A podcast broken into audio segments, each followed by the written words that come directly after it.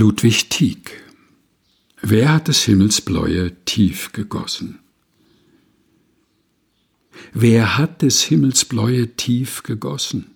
Den innigen Blick aus den Azurnenlüften, den Blumenkelch, das Aug in süßen Düften, den klaren Quell vom grünen Licht umflossen.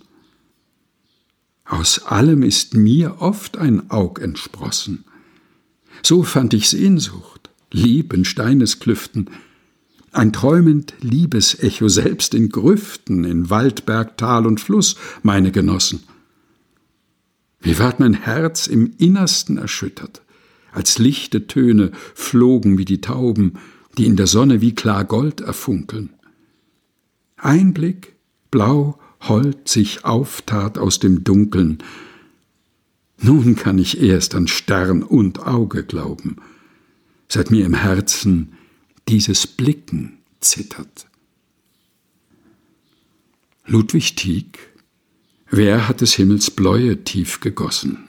Gelesen von Helga Heinold